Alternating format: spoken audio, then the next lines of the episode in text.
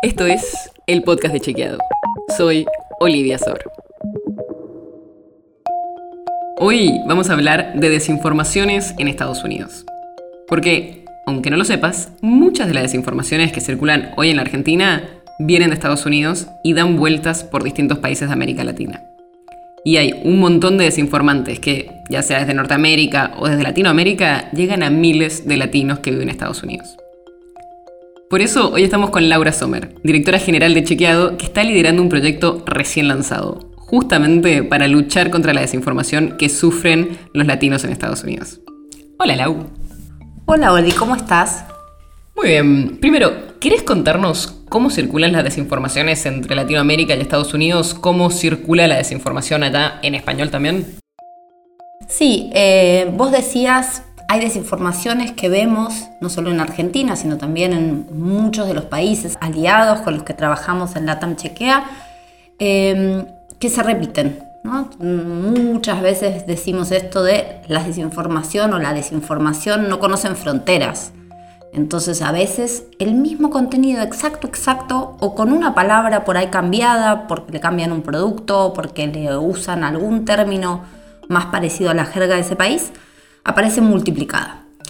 Eh, ¿Qué pasa en Estados Unidos? Bueno, que en Estados Unidos existen usinas de producción de contenido que muchas veces terminan llegando a muchos países de América Latina. Pero si se producen allá y logramos identificarlas allá, probablemente cuando lleguen a Argentina, a Colombia, a México, a Perú o a algunos otros países, ya tengamos la posibilidad de responder más rápido.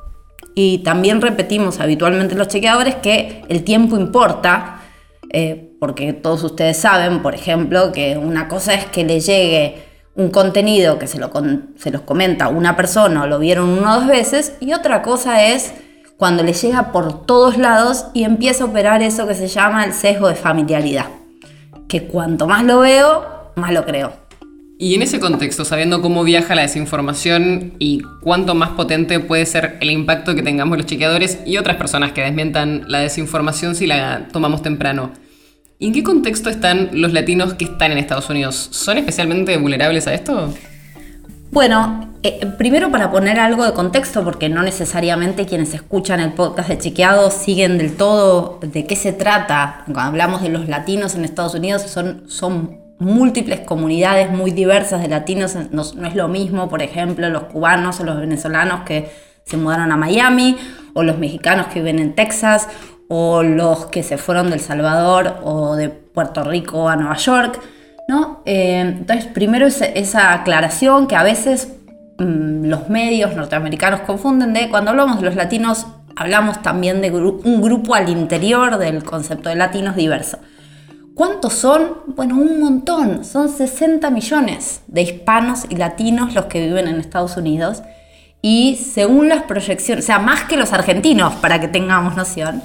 Eh, y para 2030 se estima que van a ser el 20% de los americanos, de los norteamericanos.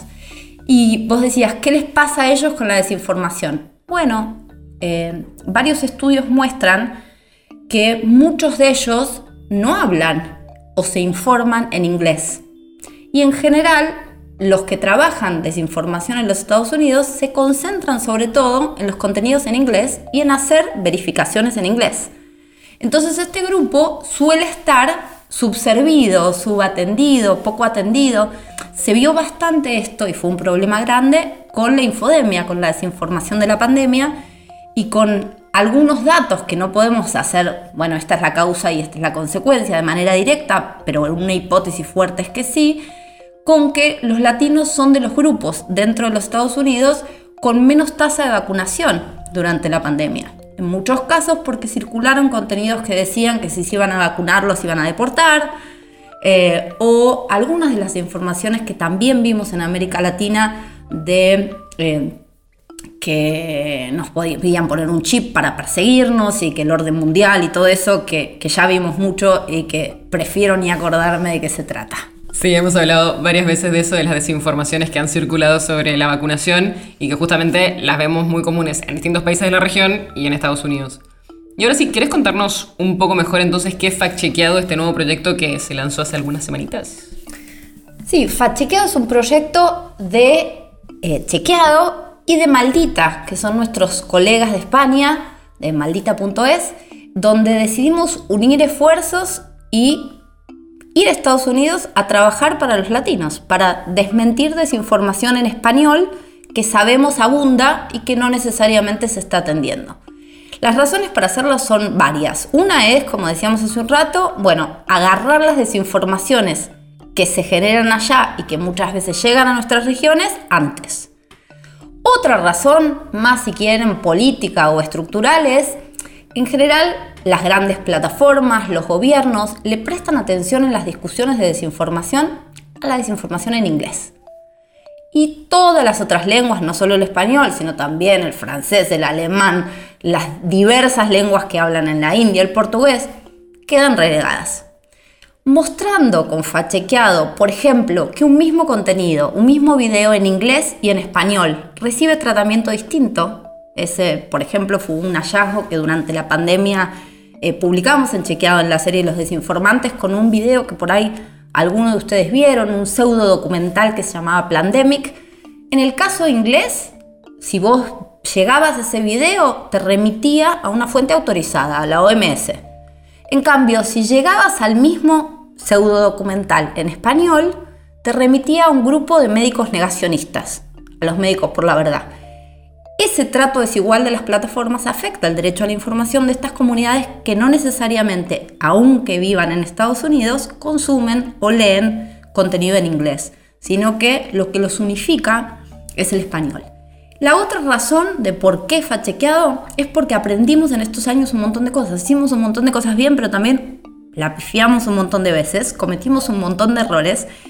Y con esos errores eh, lo que tenemos hoy de experiencia es sabemos cómo no hacer algunas cosas y cómo sí hacerlas. Entonces, por ejemplo, eh, los norteamericanos usan bastante poco el WhatsApp. Lo usan casi nada porque los mensajes de SMS en Estados Unidos no son relevantes en precio para la mayoría de los norteamericanos. Entonces se comunican más por SMS que por WhatsApp y casi no usan para nada para informarse el WhatsApp. Cuando uno mira los datos en Estados Unidos de las comunidades latinas, ve que si el promedio de los norteamericanos es que el 24%, 25% lo usa, en los latinos es superior al 50%, incluso mayor al 60%. Eh, entonces lo que queremos también es los aprendizajes que tenemos de cómo construir comunidad, cómo no solo seguir una agenda, que es la agenda por ahí de los políticos o de los poderosos, sino una agenda de lo que conversa la gente todos los días y las dudas genuinas que tiene la gente. Bueno, armar esa comunidad, estar en WhatsApp, escucharlos, ir generando los contenidos y las verificaciones eh, más propias de lo que necesitan esos grupos. Así que ya sabes, puedes buscar a Fact Chequeado en las redes sociales, vas a encontrar información por supuesto en el sitio de Chequeado y puedes ver más sobre este nuevo lanzamiento y este proyecto que vamos a estar en Estados Unidos, ir viendo los impactos y los logros que vayan saliendo de ahí. Si quieres saber más sobre esto y otros temas, entra a chequeado.com o seguinos en las redes. El podcast de Chequeado es un espacio en el que de lunes a viernes te contamos qué de lo que escuchaste o circuló es verdadero o falso. Y te traemos datos para que puedas entender mejor las noticias. Si tienes una idea, algún tema del que te gustaría que hablemos en un próximo episodio, escribinos a podcast.chequeado.com. Y si te gustó este episodio, seguinos en Spotify o en tu app de podcast favorita y recomendanos a tus amigos. Es una producción de Chequeado, producción colaboración con Posta. La producción está a cargo de Martín Slipsuk y Sebastián Chávez, y la edición es de Nacho Garteche. Yo soy Olivia Sor. Hasta mañana.